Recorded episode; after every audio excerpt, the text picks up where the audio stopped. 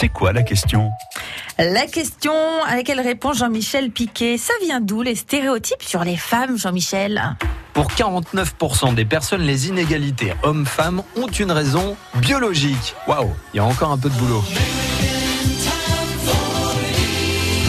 Déjà, François Poulain de Labarre, un philosophe du XVIIe siècle, militait en disant que l'inégalité de traitement que subissent les femmes n'a pas de fondement naturel, mais procède d'un préjugé culturel. Et parmi les préjugés qui euh, volent en éclat aujourd'hui, celui, par exemple, d'un hémisphère cérébral droit plus développé chez les femmes, qui leur permettrait d'avoir plus de compétences dans le langage plutôt qu'en maths.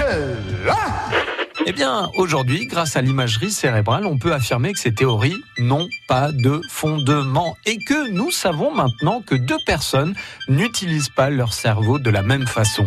Rien à voir donc avec le sexe. Autre idée reçue, celle que les femmes ont du mal à s'orienter dans l'espace. Eh bien, d'après de nombreuses études, nos expériences expliquent notre aptitude à nous orienter. Ainsi, jouer au basket, par exemple, augmente cette capacité.